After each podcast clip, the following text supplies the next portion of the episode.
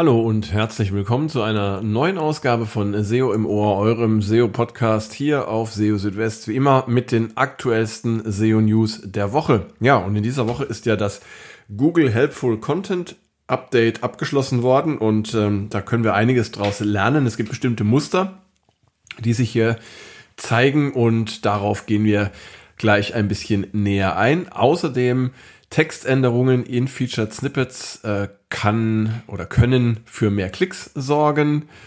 Dann auch noch die Meldung, Ads sind integraler Bestandteil von Webseiten. Daher sollte man auf die Menge und die Art der Werbung achten, die man auf einer Website anzeigt. Ja, und außerdem gibt es mit Google Extended eine neue Möglichkeit, per robots.txt die Nutzung von Webseiten beziehungsweise von Inhalten auch für BART und ähm, weitere Google Generative AI Produkte zu steuern. Ja, das ist eine ganz aktuelle Meldung. Da gehen wir auch noch gleich drauf ein. Aber zunächst einmal schön, dass ihr dabei seid und wir legen los mit dem Helpful Content Update, das genau zwei Wochen gedauert hat. Das hatte am 14. September begonnen und am 28.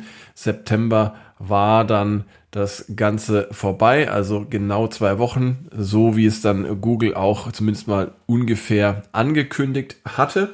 Und ja, das Helpful Content Update vom September hat doch bei einigen äh, Websites deutliche Spuren hinterlassen. Und ähm, es hat sich auch gezeigt, dass manches von dem, was ja Google sowieso schon lange propagiert, auch im Zusammenhang mit Helpful Content, dass das sich jetzt niedergeschlagen hat. Und das sieht man besonders an den Websites, die verloren haben. Zunächst einmal ist es so, dass bei manchen der Verlierer-Websites es so ist, dass, ähm, ja, dass es zum Beispiel auf der Homepage nur Links zu den neuesten Artikeln oder auch zu Affiliate-Websites gibt, ohne dass man auf der Seite Informationen zum Kontext der Marke findet oder Angaben dazu, wozu die Website überhaupt dient. Dann, was auch öfters äh, zu beobachten ist, ist eine sogenannte Spray and Pray Content Strategie. Also, dass verschiedene Themen äh, behandelt werden und äh, Beiträge zu verschiedenen Themen veröffentlicht werden, in der Hoffnung, dass dann dadurch irgendwie gute Rankings in der Suche erzielt werden. Und äh, ja, weiterer Punkt ist das Erstellen von Product Reviews und Produktbewertungen auf Grundlage von äh, Aussagen, die andere getroffen haben und irgendwie die online auf anderen äh, Webseiten zu finden sind, ohne dass das Produkt eben jemals selbst getestet wurde. Auch das ist ein Muster, das man auf manchen Websites erkennen kann. Außerdem auch das Fehlen eines Brandings äh, oder äh, die fehlende Möglichkeit, Informationen zur Website in externen Quellen zu finden allgemein kann man sagen, fehlende Transparenz ist da auf jeden Fall ein Kriterium, was bei Verlierern ähm, ja zumindest mal in einigen Fällen anzutreffen ist. Fehlende Angaben dazu, von wem die Inhalte eigentlich stammen. Und damit ist nicht nur das Hinzufügen einer Autorenbox gemeint, sondern auch Nachweise, dass die Autorinnen und Autoren tatsächlich über Expertise zum Thema verfügen. Ein solcher Nachweis ist zum Beispiel in Form ja, hilfreicher Inhalte möglich, die in der ersten Person geschrieben sind. In die Jahre gekommene Website, ein äh, veraltetes Template oder Design sowie schlechte User Experience ähm, können auch ein Signal sein, wenn eine Website nur so aussieht, als sei sie für längere Zeit vernachlässigt worden, weil zum Beispiel schon lange kein äh, Template ähm, äh, Refresh mehr gegeben hat, dann kann das aber auch die Gefahr einer falschen Bewertung durch die Algorithmen darstellen, obwohl die Website eigentlich tatsächlich gepflegt wird. Und äh, ja, äh, auch die äh, eine nicht funktionierende und nicht optimierte Navigation, äh, wie zum Beispiel fehlende Breadcrumbs, wichtige Kategorieseiten auf No-Index oder auch das Verpacken ähm, aller wichtiger Links im Footer ähm, können eben solche Signale sein oder sind zumindest mal Merkmale, die auf manchen Verlierer-Websites ähm, anzutreffen sind. Interessanterweise sind ja gerade verschiedene Rezept-Websites auch betroffen und ähm, ja, da ist es oftmals so, zumindest habe ich das auch aus den ähm, aus, aus den Berichten, die ich in den Social Media gefunden habe, zum Beispiel auf Twitter, habe ich herausgelesen, dass ähm, gerade auch ähm, manche Rezept-Websites, die eigentlich ja Originalinhalte anbieten, dass die ähm, leider verloren haben, während ähm, andere die ähm, zumindest mal recht ähnliche Rezepte anbieten, wie sie auch auf anderen Websites zu finden sind. Also ich will jetzt nicht von Kopien sprechen, aber zumindest mal sehr ähnliche äh, Rezepte haben, dass die gewonnen haben, ohne dass es jetzt da ein klares Muster gibt. Also ähm, in der Summe kann man sagen, interessanterweise Rezept-Websites ähm, gehören gehäuft zu den betroffenen äh, Websites in diesem Helpful Content Update. Ja, und außerdem auch noch etwas, was ähm, vielleicht auch für einige von euch interessant ist, und zwar die Rolle von Werbung oder von Ads äh, beziehungsweise Anzeigen. Ähm, da ist es so tatsächlich, und ähm, da habe ich auch ein paar sehr krasse Fälle gesehen, die also sehr stark verloren haben, die ja, vollgepflastert waren mit Anzeigen und hier teilweise eben auch Anzeigen aus ähm, Bereichen, die jetzt Google nicht unbedingt gut findet, wie zum Beispiel Werbung für Glücksspiele oder Casinos.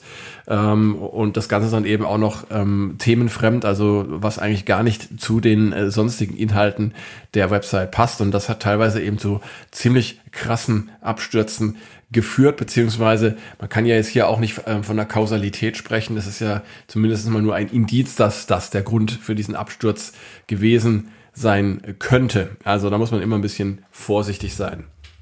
Weil es sich bei Helpfulness um ein website-weites Signal handelt, können bereits einzelne Bereiche einer Website die Rankings der kompletten Website beeinträchtigen. Aus diesem Grund hatte Google zuletzt seine Dokumentation zu Helpful Content erweitert und darauf hingewiesen, dass sich Inhalte von Drittanbietern auf vermieteten Subdomains und Unterverzeichnissen negativ auswirken können, wenn die Qualität dort nicht stimmt.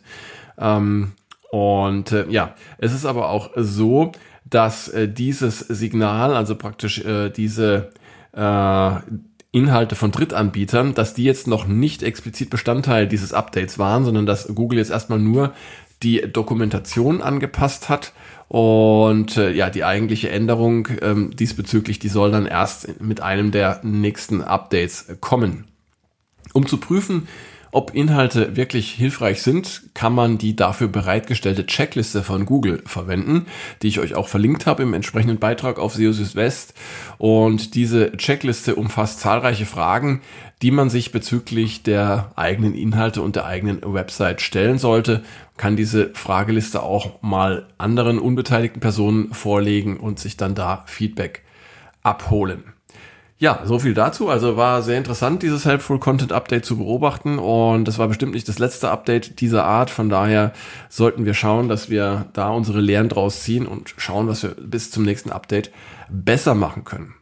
Kommen wir zu einem anderen Thema und zwar zu Featured Snippets. Und da gab es einen interessanten Hinweis oder Tipp, möchte ich mal sagen, von äh, Gary Ilyes von äh, Google und zwar auf der PubCon. Und er hatte da erzählt oder gesagt, dass man ähm, den äh, Text, den Google in Featured Snippets anzeigt, ähm, ja, einfach ändern könne und dann äh, dadurch mehr Klicks bekommen könnte. Und zwar einfach zum Beispiel, indem man nicht die, eine Frage nicht vollständig verant, äh, beantwortet. Jetzt stellt sich erstmal die Frage, wie kann ich denn überhaupt den Text für ein Featured Snippet ändern? Man kann ihn ja nicht direkt ändern, das muss man mal sagen. Also es gibt jetzt nicht irgendwie ein, äh, eine äh, Meta-Description oder etwas ähnliches, das dann sozusagen äh, ähm, Google äh, zwingend äh, verwendet für ein Featured Snippet. Aber was man machen kann, umgekehrt ist, man kann sagen, dass bestimmte Bereiche ähm, einer Seite oder bestimmte Inhalte nicht im Snippet angezeigt werden sollen. Und dazu gibt es das Data No Snippet Attribut, das man dazu verwenden kann. Und damit könnte man also theoretisch zum Beispiel ähm, ja einfach den Teil einer Antwort auf eine Frage ausblenden. Oder anderes Beispiel, ähm, Google zeigt ja auch sehr gerne Listen an in Featured Snippets. Und dann könnte man zum Beispiel ähm, ein paar Einträge einer Liste einfach per Data No Snippet blockieren ähm, und dann würde eben im Featured Snippet nicht die gesamte Liste erscheinen mit dem Ergebnis, dass die Leute dann klicken äh, wollen, um eben die ganze Liste zu sehen. Man muss dazu sagen, wenn etwas per Data No Snippet ähm, für ähm, die Anzeige in der Suche blockiert wird, dann wird es trotzdem indexiert. Also es geht praktisch nur um die Anzeige in der Suche. Ähm, nichtsdestotrotz, ähm, ja, äh, haben sich dann auch ähm, ein paar Leute berechtigterweise gemeldet bei mir und haben ähm, gesagt, ja, aber wenn du nicht die ganze Antwort im Snippet anzeigst, dann kann es natürlich sein, dass äh, Google dir das Feature Snippet ähm, dann wegnimmt, weil Google ja doch auch äh, gerne vollständige Antworten möchte und auch anzeigen möchte. Und äh, ja, daraufhin habe ich mich mal an John Müller gewandt und habe ihn mal gefragt, was er denn so dazu meint. Und ähm, er hat zunächst einmal geantwortet, ja, ist klar, wenn man natürlich alles per Data No Snippet blockiert, dann gibt es auch nichts mehr anzuzeigen und dann äh, logischerweise resultiert es dann auch eben mit dem äh, in, im Entzug des Featured Snippets. Aber ähm, auf meine Rückfrage dann, wie es denn mit kleineren, äh, ja, wie soll ich sagen, Auslassungen äh, sich verhält, da hat er gesagt, also es gäbe da keine ähm, es gäbe da keine feste Zahl oder keinen festen Bereich, sondern man, man sollte damit einfach mal ein bisschen rumexperimentieren. Ja, und ähm, meine Empfehlung wäre dann in diesem Zusammenhang einfach äh, mal äh, zu schauen, welche Featured Snippets bekommt denn eure Website. Das könnt ihr euch zum Beispiel anzeigen lassen in Sistrix. Da gibt es eine praktische Funktion dafür. Leider ähm, gibt es das noch nicht in der Google Search Konsole, aber wie gesagt, in Sistrix habt ihr die Möglichkeit, euch das anzeigen zu lassen. Und dann nehmt doch einfach mal ein etwas weniger wichtiges Featured Snippet ähm, und probiert da mal, damit mal ein bisschen rum, um einfach mal ein Gefühl dafür zu bekommen, ähm, ja, wie sich das Ganze dann auswirkt, ob ihr dann mehr Klicks bekommt oder ob ihr vielleicht doch euer Featured Snippet verliert. Wenn ihr dann merkt, ähm, ja, ich habe da zu viel äh, weggelassen, äh, dann könnt ihr ja das entsprechend rückgängig machen und dann hoffen, dass das Featured Snippet dann wieder zu euch zurückkommt. Also das ist einfach so ein bisschen Versuch und äh, Irrtum. Gut, dann äh, auch noch interessant, äh, auch aktuell, ganz neu, ähm, hab, bin ich auf eine Aussage von John Müller gestoßen auf Twitter. Und zwar ging es äh, um die Frage, ja, sollte man ähm, Werbung oder Anzeigen von bestimmten Anbietern auf seiner Website haben oder nicht?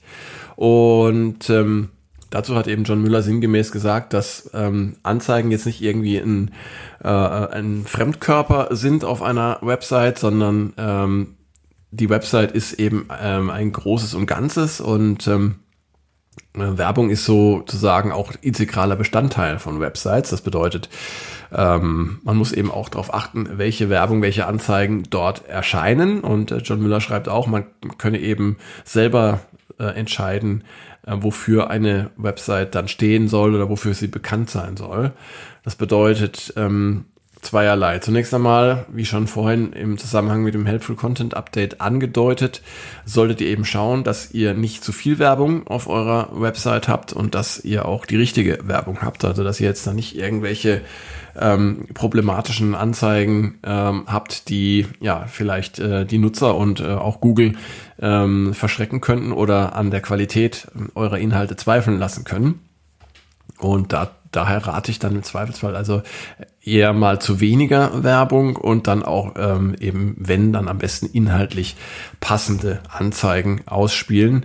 Ähm, ihr könnt ja zum Beispiel bei Plattformen wie Google Ads bestimmte Kategorien von Anzeigen ausschließen und das Ganze dann auch so ein bisschen steuern. Ja, fand ich auf jeden Fall einen interessanten Hinweis. Und dann ähm, auch noch ganz neu ähm, bietet jetzt Google eine Möglichkeit, die ja, Verwendung von Inhalten von Webseiten für äh, Google Bart äh, und auch äh, für andere äh, KI-Produkte zu steuern. Und zwar nennt sich das Ganze Google Extended.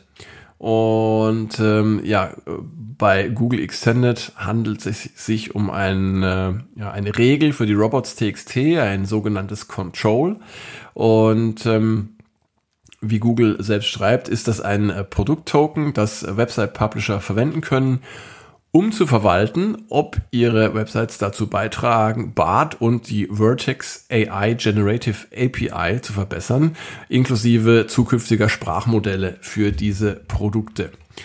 Ähm, Google Extended verfügt über keinen eigenen User Agent String, der für HTTP Requests verwendet wird. Das Crawlen erfolgt über äh, bestehende Google User Agents. Und ähm, dieses Google Extended könnt ihr im Prinzip äh, verwenden äh, wie, ja, wie eine ganz normale äh, äh, Regel in der Robots.txt. Ihr könnt dann einfach sagen User Agent Doppelpunkt Google Extended und dann eben disallow äh, eine bestimmte Seite oder ein bestimmtes Verzeichnis oder ihr könnt natürlich auch Allow machen und äh, diese ganzen äh, Regeln, wie ihr sie halt auch für andere User Agents nutzen äh, könnt.